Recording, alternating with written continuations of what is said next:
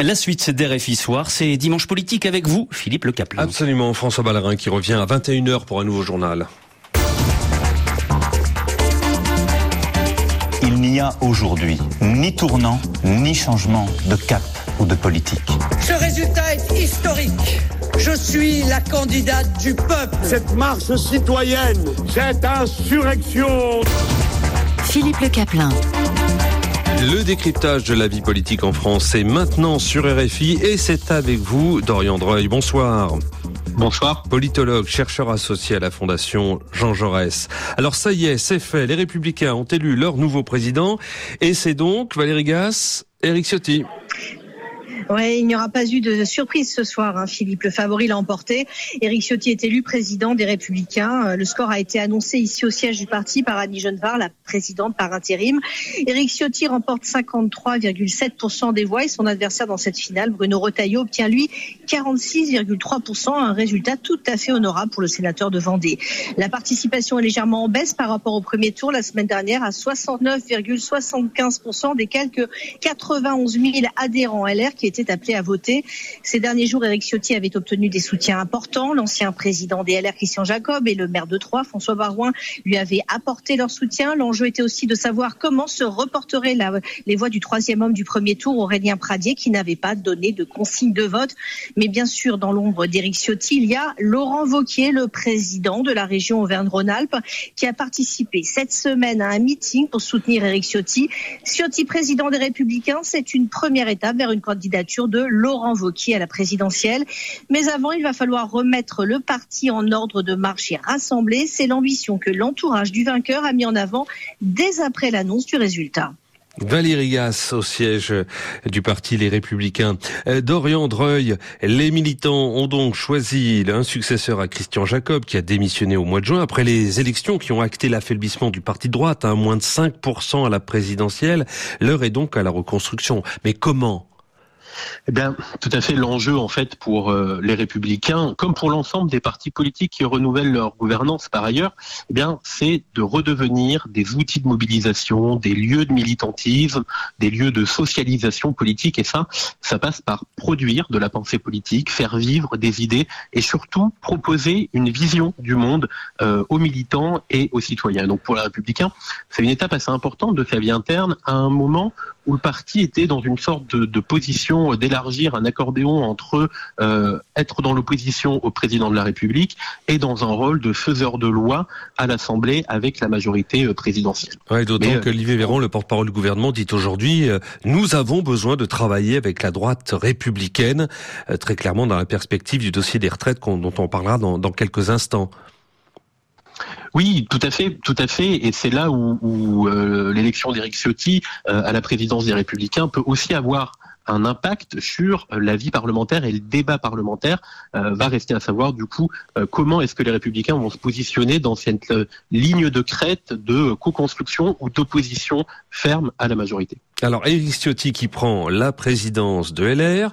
Dans le même temps, c'était hier, le sénateur Hervé Marseille, élu président de l'UDI, et Marine Tourdelier qui euh, prend, elle, la tête du parti écologiste. Comment expliquer ce remaniement général dans les partis politiques français, euh, Dorian Dreuil alors c'est assez normal hein, au, lendemain d'une élection, euh, d'une année électorale présidentielle et législative, euh, particulièrement 2022, où les résultats ont quand même mis en avant une profonde recomposition de la vie politique française avec des bouleversements assez euh, forts et qui ont en même temps, et c'est le paradoxe de, de, cette année électorale, remis les partis politiques au centre du jeu. On l'a vu notamment avec les élections législatives.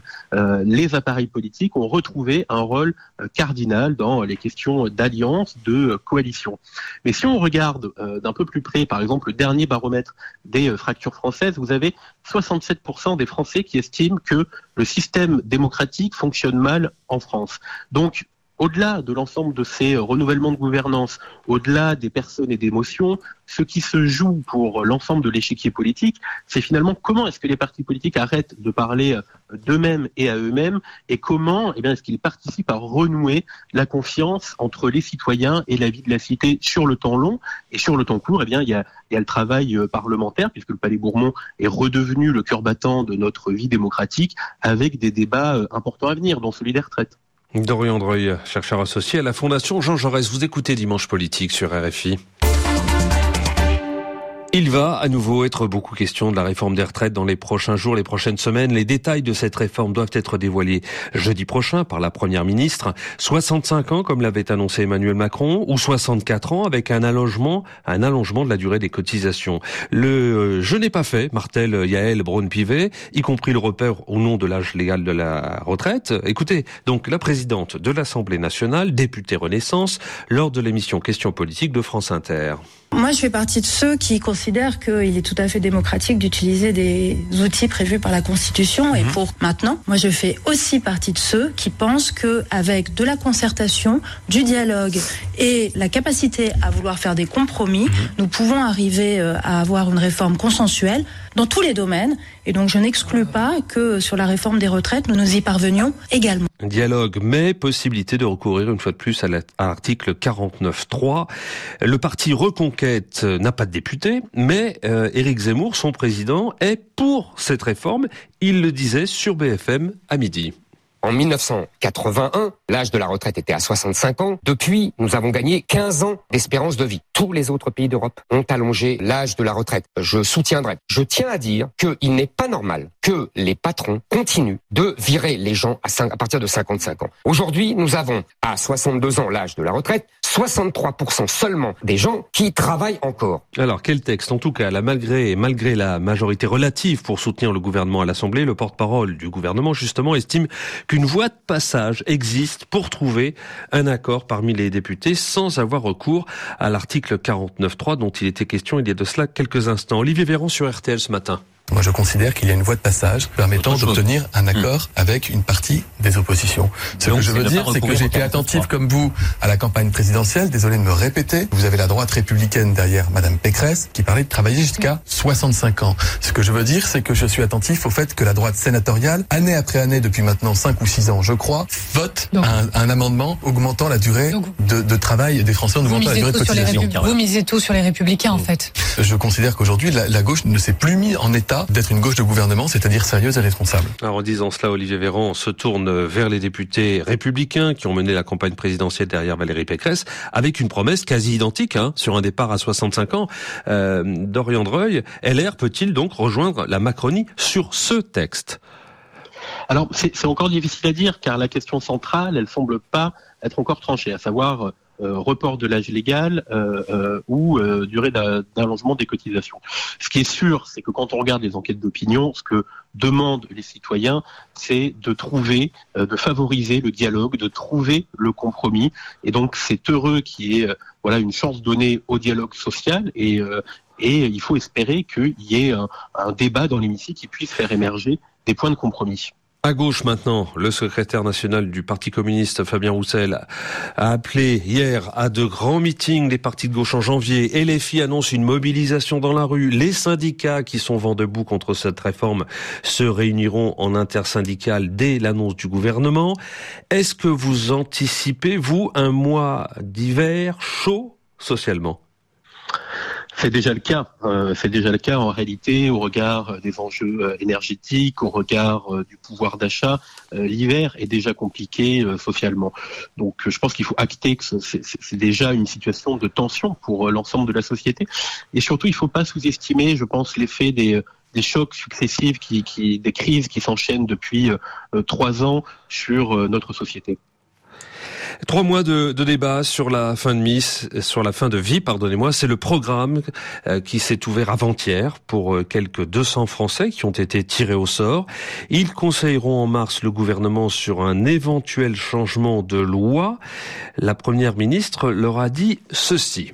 Ça n'est pas un débat qui admet une bonne et une mauvaise réponse. C'est au contraire une réflexion en nuances et en responsabilité qui nous pousse à interroger plus largement notre modèle de société et de solidarité, notre rapport à la vie, à la souffrance et à la mort. Elisabeth Borne, euh, Dorian Dreuil, une convention c'est bien, mais euh, pourquoi euh, faire demandent certains, au vu du peu de suite qu'a donné la précédente convention, qui, elle, s'intéressait au climat. Alors, tout d'abord, cette convention, elle a, elle a le mérite aujourd'hui d'acter la place du CESE, du Conseil économique, social et environnemental, euh, comme la chambre constitutionnelle de la participation citoyenne. Et sur des, sujets comme la fin de vie, qui euh, questionne euh, l'intime, son propre euh, rapport à la mort, des sujets qui n'ont pas été tranchés dans le cadre de l'élection présidentielle, par ailleurs, eh bien c'est heureux d'utiliser des outils de démocratie délibérative.